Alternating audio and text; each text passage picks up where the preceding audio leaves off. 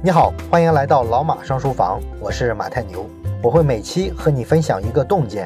如果想听更多内容，欢迎关注老马上书房的微信小程序。咱们接着讲一胜九败。优衣库呢站稳了脚跟之后啊，就开始疯狂的扩张店面。那等他开到啊大概三十家店面的时候呢，创始人刘景正呢就意识到了一个问题。那就是我作为一家服装零售店，如果卖什么衣服完全是由上游的服装厂供什么货来决定，那也太被动了。所以呢，优衣库和很多有追求的企业一样，开始往产业链的上游延伸啊，自己呢去设计服装。那自己设计服装之后呢，优衣库的服装风格啊，算是正式的定型了。原先依靠服装工厂生产的时候呢。咱们上期说过，优衣库选的衣服呢，主要是那些比较素淡的，设计上比较简洁、不太花哨的风格。那么他们自己设计了之后呢，更是把这种风格啊给发扬光大了。那么优衣库的衣服设计原则实际上有两条，第一条就是要好穿，第二条呢是好搭配。这两个原则啊看上去很简单，但是背后呢其实是有大智慧的。第一条好穿，不仅仅是说这个衣服啊穿起来要舒服。更重要的是什么呢？是这个衣服啊，要适应大部分的休闲场合啊，不管你是去逛街啊、去旅游啊，还是说朋友之间聚会啊，等等等等，各种场合啊都可以穿。所以说呢，这就决定了什么呢？你的设计风格不能太正式，当然也不能太花哨、太追求时尚前沿，简单大方的风格才能适应绝大部分的场合，对吧？而第二个标准，好搭配，这就更有洞察力了。好搭配的意思呢，是优衣库的衣服啊，可以跟任何衣服搭配，并不一定啊，非得说上下身全得穿我优衣库家的衣服啊，你完全可以一件优衣库配其他品牌。那么这一点呢，实际上是比好穿这一个原则要更重要的。为什么呢？因为这个原则你仔细想想，其实是挺超前的。今天的互联网行业吧，动不动都在说开放接口这个词啊，你像什么微信的小程序，这不就是个典型吗？开放了很多开发接口，谁都可以啊，利用小程序开发自己的产品。再比如说，我们用这个微信呀、微博的账号，可以登录一些新的 APP 啊，这样呢就不用注册。这个呢，实际上也是这些互联网巨头啊开放了这个账号接口的结果。那么你说这些互联网巨头为啥要搞开放接口这件事儿呢？其实呢，说的白一点，他们是为了把自己的蛋糕做得更大。如果所有其他平台的账户啊用的都是我微信家的账号来登录。那你可以想想微信的影响力有多大，是吧？然后呢，他们渗透的又有多远？而且这个事儿吧，对于微信用户来说，确实又是提供了一个巨大的方便。这相当于你有一个微信账号就可以走天下了。所以说啊，这种看起来对大平台没什么实际利益的兼容，其实背后呢好处是大大的。那么优衣库的逻辑呢，其实也在这儿，通过和其他的时尚品牌这种兼容搭配，不但呢没有削弱它自身的这种品牌的风格。还可以啊，把自己的这个设计体系啊平台化啊，实际上优衣库就成了一个平台。你们消费者呢，不论买谁家的衣服，找不到衣服搭配的时候，都可以在我这儿找到合适的衣服搭配。这样呢，优衣库实际上就成功的把蛋糕做大了啊。原先的时候啊，它是在一个个性细分的市场里，经过变成平台这一步呢，它直接跨越到了通用性的普适性的消费市场，这就相当于把整个市场的规模啊提升了好几个数量级。这种以退为进的策略呢？你看它是不是一种很超前、很有智慧的事情？当然了，好像这么说的话，你可能会觉得优衣库是不是创业一直很成功、很顺利呢？那为什么我们这本书的名字叫做一胜九败呢？这不是不大相符吗？实际上呢，优衣库的创业故事啊，确实是一胜九败的，也就是说，大部分时候都在失败。这本书里呢也是这么写的，只不过呢，我们优先把它成功的地方先提炼出来了。那么优衣库的挫折主要体现在哪儿呢？这个挫折啊，其实有很多方面，但是有一点啊，我印象非常深刻，就是刘景正啊，他认为最经常失败的其实是管理，而他遇到的管理问题呢，实际上是咱们在老马上书房上之前讨论过的一个问题，那就是你到底啊是用集中起来管理的方式好呢，还是用去中心化的方式啊管理更好？那么关于这个问题呢，之前优衣库在管理他们的设计团队的时候做过一次尝试。当时呢是一九九四年，他们为了让自己的这个服装设计力量效率更高，所以呢调整了管理办法，跑到美国的纽约去设立了一家子公司。按照刘景正的设想啊，这样呢就可以打造出一条设计的产业链来。在纽约的公司呢，负责收集当地的这种时尚信息，确定设计风格。因为人家纽约不是时尚之都吗？他们做完前期的设计之后呢，下一个环节交给日本的大阪或者是东京啊，这边有一些所谓的设计事务所啊，也是他们自己家的，可以做进一步的设计。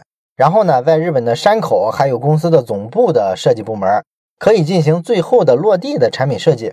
啊，设计好了之后呢，再委托给中国的这些加工厂把衣服啊给加工出来，大概就是这么一条设计链条。那可以说呢，这就是一个典型的去中心化的一个设计思路，是吧？不再是说啊由原先内容啊某个机构全权完成整个设计过程，现在呢变成了由不同的节点之间有分工，共同完成这项工作。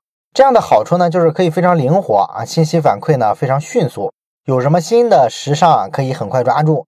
这个呢是互联网公司非常喜欢的一套打法，但是呢，没想到的是啊，这样设计出来的服装啊，居然遭到了全军覆没啊！也就是说，这个衣服啊，最后上市的时候发现彻底失败啊，没人要。原因是啥呢？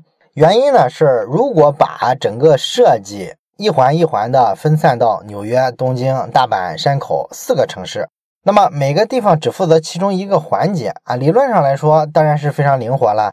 可问题是你沟通成本也非常高啊。这四个地方你要做到信息完全顺畅的交流共享，这事儿是不是特别困难？所以呢，刘景正呢就意识到这个组织框架确实行不通，必须在东京重新做一套一体化的设计机制啊，也就是说呢，由一个机构完成所有的设计环节。所以呢，他就宣布啊，成立三年半的这个纽约的子公司解散了，优衣库呢重新回到用中心化的思路来解决设计问题的这个轨道上来了。当然了，这也不是刘景正在中心化和去中心化这个问题上第一次吃苦头。后来呢，在店面的管理上，他也遇到过类似的问题。当时呢，优衣库啊遇到这个管理上的瓶颈，整个优衣库的一些基层的店员，他们工作起来啊没有积极性，没有活力。所以呢，刘景正就怀疑，哎，是不是我之前扩张的太快了，造成员工的不适应呢？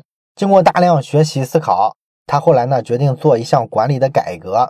这个改革的办法呢，就是把管理啊，在一定程度上给它去中心化，不要什么权利啊，都牢牢的抓在总部的手里，抓在刘景正的手里，要把权力适当的下放。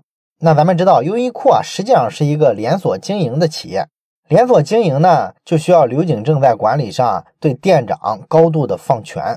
所以改革之后的优衣库呢，你会发现店长是最高的职位。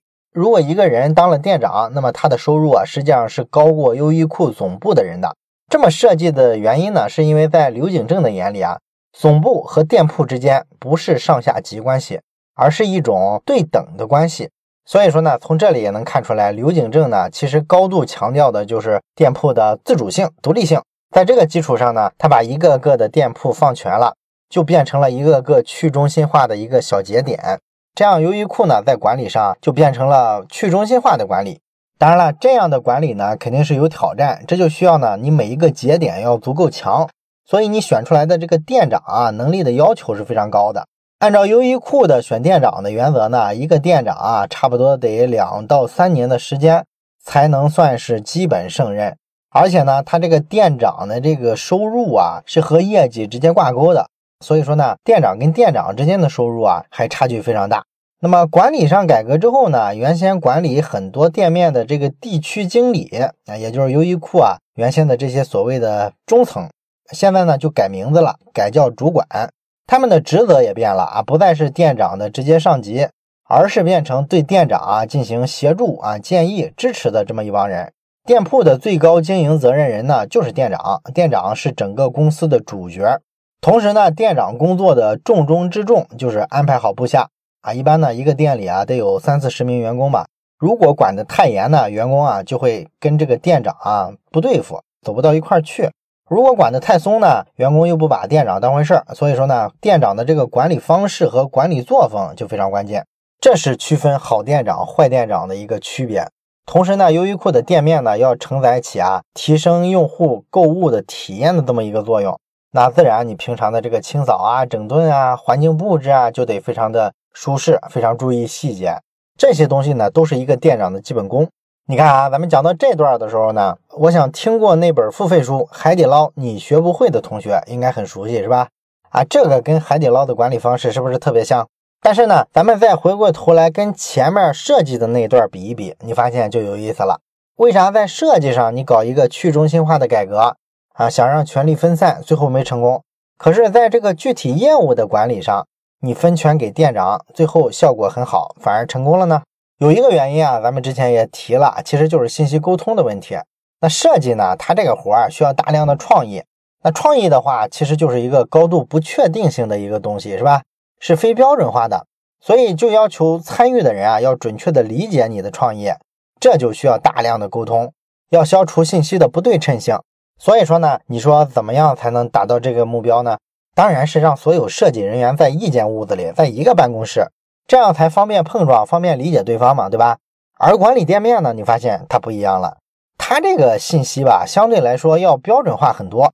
啊，你像一个店面啊，是可以通过观摩学习的方式学到其他店面的管理经验的啊，这事儿并没有那么个性化，所以你把权力下放到店面啊，没有问题，店与店之间的这个沟通交流啊，不会成为一个特别大的问题，这是沟通信息上两者的不同。那另外呢，从企业成长的过程来看，有一个阶段可能必须是需要独裁的，需要权力集中的啊。刘景正呢认为，在九十年代初的优衣库上。如果让每一个员工都独立思考，这样呢，整个公司可能就会迷失前进的方向。如果这时候我或者说总部啊不独断专行，那就不可能带领着优衣库啊一次次突破难关啊，迈向更高的目标啊，这个不可能。但是呢，过了这个发展期之后呢，这个公司的规模啊，它一点点扩大了啊。那刘景正呢也发现一个问题，就是公司要是再这样下去啊，就会遇到发展的瓶颈了。因为没有任何的员工愿意啊，一直做别人的左膀右臂，给别人当手脚，谁都想当大脑，想自己思考、自己指挥，是不是？所以说呢，那些有思考能力的员工，他长期做这个比较机械的服从的工作，时间长了都很讨厌啊，于是活力就低了嘛，无非就是这个问题。所以呢，这时候就需要放权，需要去中心化的管理。那显然呢，这个管理思路啊，是适应企业一定发展阶段的结果，对吧？